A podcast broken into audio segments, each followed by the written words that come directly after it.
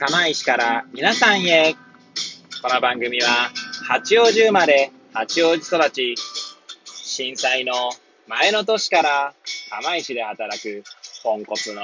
頭の中をゆるーりと紹介していく、そんな番組です。はい、皆さんいかがお過ごしでしょうか？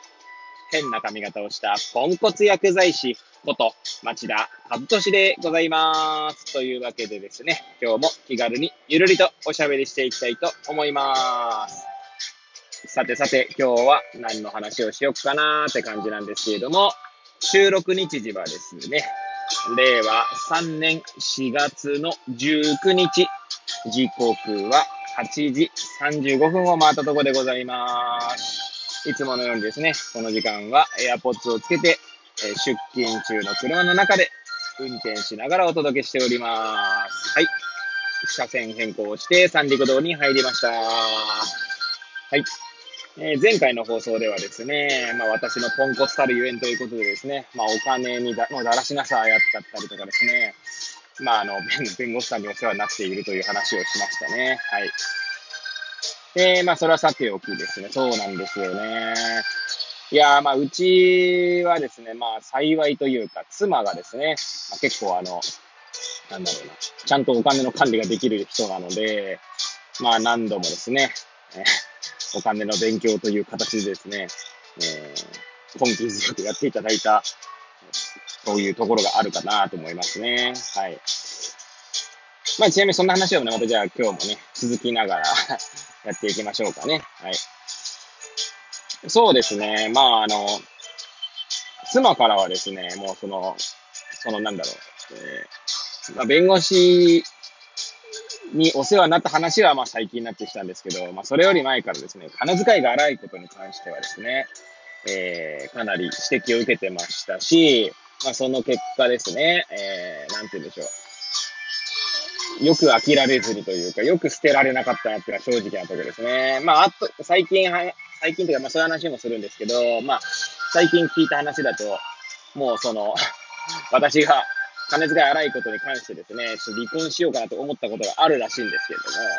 まあまだあれですね、子供が生まれる前の話ですね。はい。で、まあその時はですね、義理の母がですね、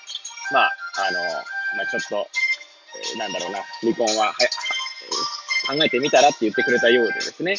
はい。まあ、うちのね、義理の母は60代なので、まあ昔ながらの人間ですので、まあ、離婚というものがですね、まあ、だいぶその、なんていうんですか、そんなにこう、一般的っていう感覚ではないんだと思いますけれども、まあ、世間的に見るとですね、まあ、最近やっぱり離婚、まあ、離婚っていうのは、そのなんかテレビの報道だけじゃなくて、テレビの報道っていうのは芸能人とかのね、まあ、離婚やら結婚やらってだけじゃなくって、身近でもですね、例えば、あの、普通に友人がね、離婚したりとかっていうのは、まあ、よく聞きますし、私バツイチなんですみたいなね、人もいますし、はい。まあそういう意味ではですね、まあ、うちの義理の母が育ってきた時代に比べれば、まあ、多くなってきたんじゃないかなとは思いますよね。はい。まあそんな中ですね、まあ、捨てられずになんとか来ましたけれども、はい。まあ、いくらね、なんか離婚が一般的になってきたとはいえですね、今でももちろんよっぽどもう、なんていうんですか、一緒にいるだけで、例えば、まあ、なんて言うんでしょうね。病んでしまうような関係性だったら離婚した方がいいと思うんですけど、まあ、そういうのじゃない限りはですね、なかなか離婚とかってしづらいんじゃないかなと思いますね。まあ、私はですね、その、お金の問題で、妻から呆れられかけましたけれども、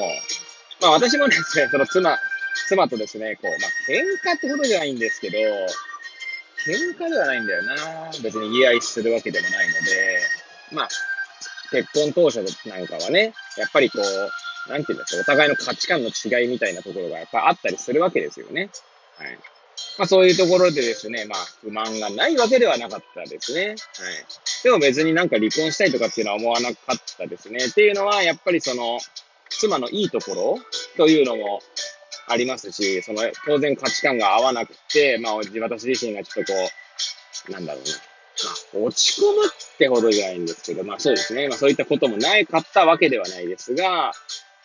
まあ、全てが悪かったわけではないっていうところですよね。で、まあ、一緒にいることでですね、当然いろんな思い出が、まあ、出てき、あの、生まれますので、はい。まあ、そういったところでもですね、えー、まあ、全然離婚する気はないですけど、離婚ってなった場合にはですね、やっぱりこう、心苦しい面が、これ心苦しいっていうのかな？心苦しいっていうのは表現に違うかもしれませんけれども、やっぱりこう、踏み切れないっていうのはありますよね。はい。まあそんな感じでですね、まあ離婚されそうになったって話はさておきですけど、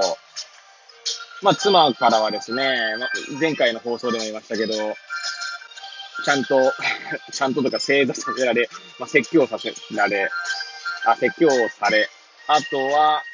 その、自分のですね、給料、収入とですね、ちゃんと支出を全部書き出してみなさいっていう形でですね、えー、書き出しを命じられ、で、まあやってましたね。で、うちはですね、小遣い制ではなくって、え定額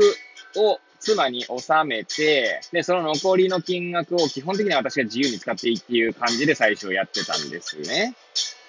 で、ね、私はですね、その あの、全くお金にルーズすぎるので、その、自由に使えるお金の割り当てというか、そ、そこから何が、どう、どういう構成で支出されるのかっていう、お金が出ていくのかっていうのを把握せずにですね、まあ欲しいものを買ってたんですね。まあ、前回の放送でも言いましたけど、欲しいものって言っても、まあ全部大体本なんですけど、ほとんど本ですね。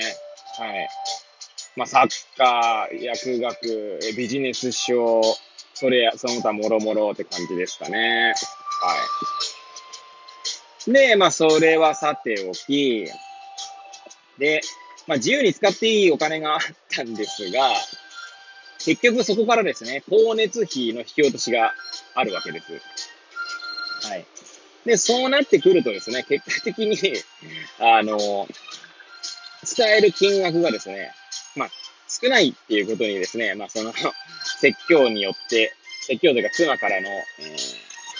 ー、なんでしょうね、まあ、軽き講義のような ものによって気づかされるわけですね。まあ、気づかされるわけですねって、遅えよって話なんですけど、一般的にはですね、多分そういう、えー、なんていうんですか、お金